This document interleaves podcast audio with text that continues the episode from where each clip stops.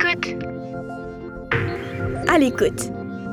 Pour découvrir, apprendre, comprendre. L'intimidation, qu'est-ce que c'est? Un balado en complément de l'album Le tragique destin de Pépito de Catherine Lepage, d'après un conte de Pierre Lapointe, publié aux éditions Comme des géants.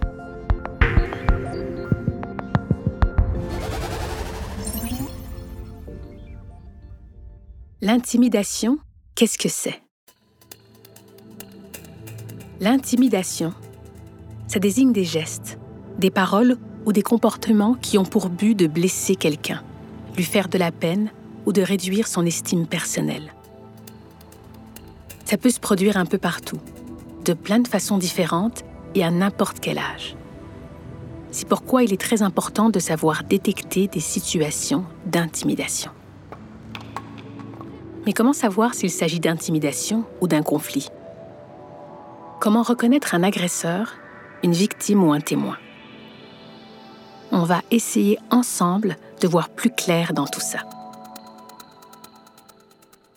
Je te donne un exemple que tu reconnaîtras. Ça se passe dans la cour de récréation, durant un jeu de soccer ou de ballon poire.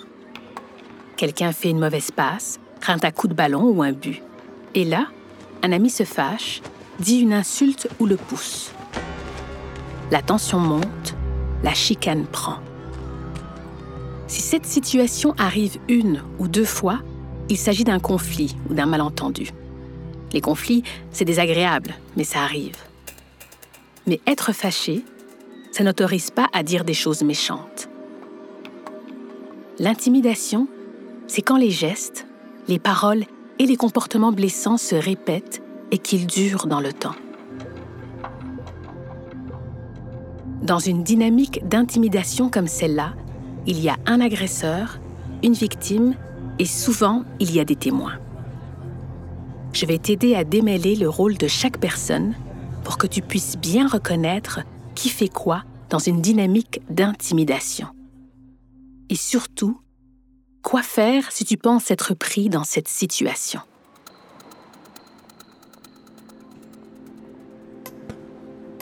À l'école, par exemple, l'intimidation peut ressembler à des insultes à répétition, du style T'es laid, t'es laide, personne veut de toi dans son équipe, t'es nul.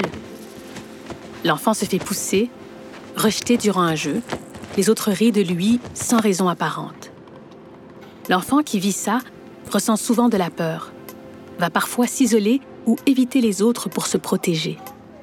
Il peut avoir honte et ne pas vouloir en parler à quelqu'un. L'enfant pourrait même refuser d'aller à l'école. L'agresseur, c'est la personne qui provoque ses sentiments, à cause de ses gestes ou de ses insultes. Un peu comme quelqu'un qui allume des petites flamèches qui font juste agacer au départ mais qui peuvent finir par causer de vrais dommages, voire même un grand feu chez sa victime. Souvent, il y a un rapport de force entre la victime et l'agresseur. Ça veut dire qu'il y en a un qui a du pouvoir sur l'autre. Des fois, l'intimidation est faite de manière volontaire, pour blesser ou pour se venger, montrer qui est le plus fort. Parfois, l'intimidation est inconsciente. Un peu comme si l'agresseur ne réalise pas que son comportement crée des sentiments désagréables chez l'autre, qu'il ne voit pas que ça fait des brûlures et que celles-ci laissent des traces. Et au milieu de tout ça, il y a aussi des témoins, des amis qui voient ce qui se passe et qui ont différentes réactions. Il y en a qui regardent l'incendie sans rien faire, n'osent pas s'en mêler.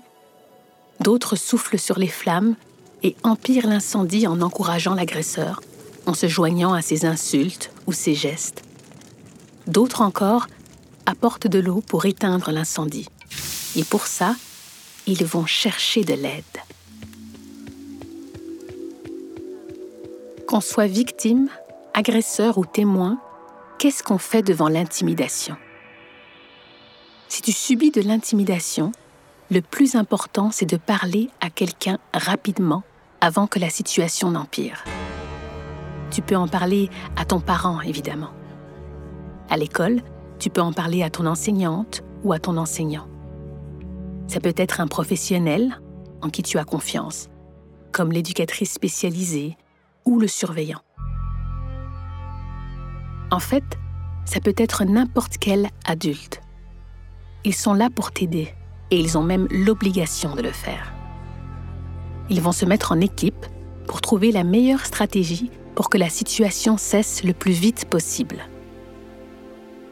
Si tu es victime, ce n'est pas évident de parler et de dénoncer, c'est certain. Tu peux avoir peur qu'on ne te prenne pas au sérieux. Il arrive que l'agresseur fasse pression pour que tu ne dises rien. Peut-être que tu as déjà essayé de dénoncer et qu'il ne s'est rien passé par après, ou ça s'est même mis à empirer. Mais c'est important de faire confiance aux adultes autour de toi. Ils sont là pour ça. Ils sont là pour toi. À l'inverse, si tu agaces des amis, que tu te moques d'eux et que tu fais des gestes d'agression et qu'on te dit stop, c'est important d'arrêter. Si tu ressens beaucoup de colère ou de frustration, il y a d'autres moyens de gérer ces émotions sans les faire subir à ton entourage. Tu peux avoir l'impression que ce que tu dis ou ce que tu fais n'est pas si grave ou que l'autre enfant va s'en remettre. Mais si tu étais à leur place, tu ne voudrais pas que ça t'arrive, n'est-ce pas? Pour toi, peut-être que ce sont juste des blagues ou ça fait partie du jeu, que tu ne réalises pas vraiment l'impact que tout ça peut avoir chez l'autre. Mais en réalité, les insultes et les paroles blessantes, ça laisse des traces, même si tu ne les vois pas toujours. Il y a des conséquences graves à ce genre de geste. Intimider, c'est interdit par la loi. Quand on est témoin, on a aussi un rôle hyper important à jouer pour faire cesser l'intimidation. Tu peux dire à l'agresseur d'arrêter et lui faire comprendre que ses gestes sont blessants ou l'inviter à se mettre à la place de l'autre. Tu peux défendre la victime quand quelque chose arrive, lui manifester que tu es là. Tu peux aussi aller chercher l'aide d'un adulte. Alors, que dois-tu retenir quand il est question d'intimidation? D'abord, qu'il est important de reconnaître les situations et les rôles de chacun.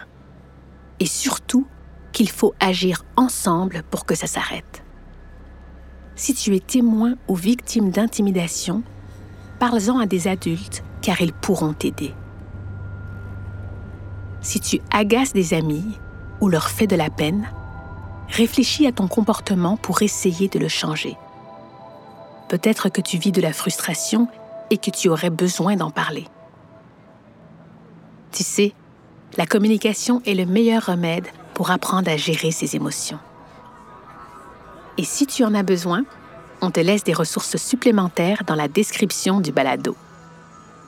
C'est vraiment plus chouette la vie quand on se parle correctement et avec respect.